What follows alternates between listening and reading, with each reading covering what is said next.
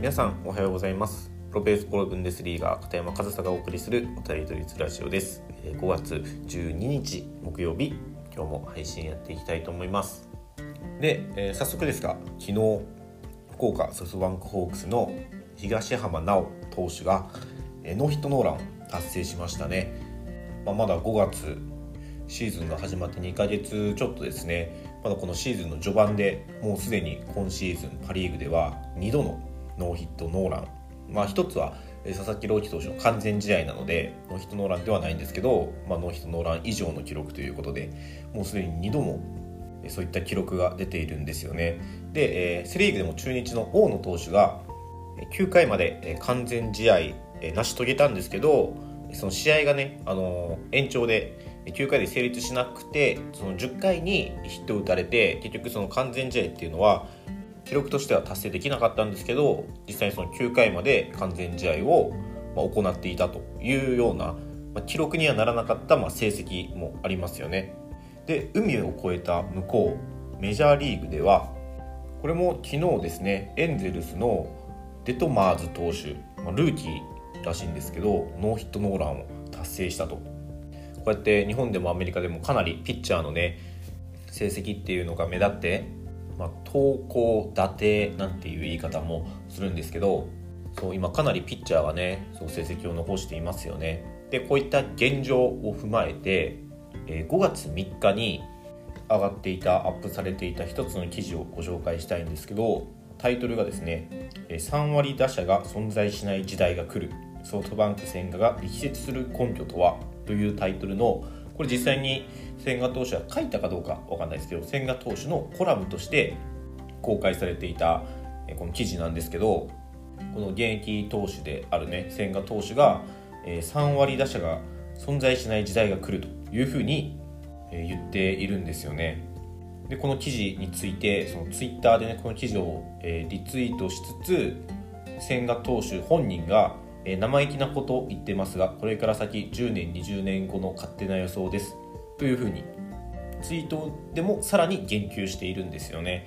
でまあその記事の内容コラムの内容っていうのも少しご紹介すると、まあ、その佐々木朗希投手の完全試合を称えた上で、えー、僕なりの見解を述べさせてもらうと朗希とか由伸山本由伸投手ですねオリックスの、えー、他の各球団にレベルの高い投手が揃うじゃないかと。それで各投手負けられないといった相乗効果が生まれ全体的なレベルがさらに上がっている印象を受けます。だからこれは突然投手のレベルが上がった。打者のレベルが下がった。ではなく単純に各投手が抑えないと今のパ・リーグでは勝てないと思っている結果じゃないかなと。ロースコアじゃないと今のパ・リーグでは勝てない。それが色濃く出ている感じですと。ただこの先3割打者が存在しなくなる時代は来ると思っています。なぜなら投手はいろいろ勉強し情報を入れトレーニングに生かす環境が整っているからです。各数値を見ても平均球速や変化球のスピード変化量とあらゆるものが上昇しています。一方の打者もトレーニング方法や打撃に関する情報はたくさんあるものの打つ走る守るといった感じでこなす必要のある練習量が単純に多いので急速に進化を遂げる投手に対応するのは容易ではない。そんな時代なのかなと。まあ、その記事の中でこんな風に言ってるんですよね。まあ、もう一度まとめるとピッチャーはそのやるべきことが一つ投げる投球ピッチングということに集中して練習すればいいのだけれど野手はそうやって一つのことだけに集中して練習することができないとその打つ走る守るっていういくつもの動きパフォーマンスの練習をしないといけないから打つことだけに全力を注げないだからその一つのことに関しての練習量がピッチャーと野手では違うんだと。しかもそのピッチャーっていうのは今はどんどんそのテクノロジーが進化してその投手自身の進化もしやすい状態環境が整っていると。ただ野手は今先ほど言ったように練習が分散している。するべき練習を分散している。一つに集中できない。そしてもちろん打者もそういったテクノロジーの恩恵っていうのを受けてるんだけれどもピッチャーほど直結しないというかね、まピッチャーは自分でボールを持って投げれるじゃないですか。けどバッターはそのピッチャーが投げたボールを打たないといけない。だからそもそも何ですかねやってることが違うんですよね。ピッチャーは自発的にパフォーマンスを発揮できるんだけれどもバッターは受け身になっちゃうんですよねどうしてもその構造的に。やっぱりそうなるとね自発的にパフォーマンスを発揮する方がやっぱりパフォーマンスは高く出やすいわけでさらにそこにそのね一つのことに集中できるピッチャーとそうじゃない野手っていうその練習量の差っていうものが生まれたりして、まあ、それはねピッチャー有利になる。そしてバッターが成績を残せなく3割打者がいなくなってしまう未来が予想できるっていうその千賀投手の見解っていうのも、まあ、まあ理解できるかなというふうに思います。で実際にねその球速を見てもピッチャーのレベルって確実に上がってるじゃないですか。で今はねその150キロが当たり前みたいなそのプロの世界ではなってますけど昔は150キロないたらすごいって言われてたじゃないですか。だからそれは単純に選手個人の能力というよりも、まあ、そのトレーニングとかねあとはメカニクスとかで球速を上げることができると。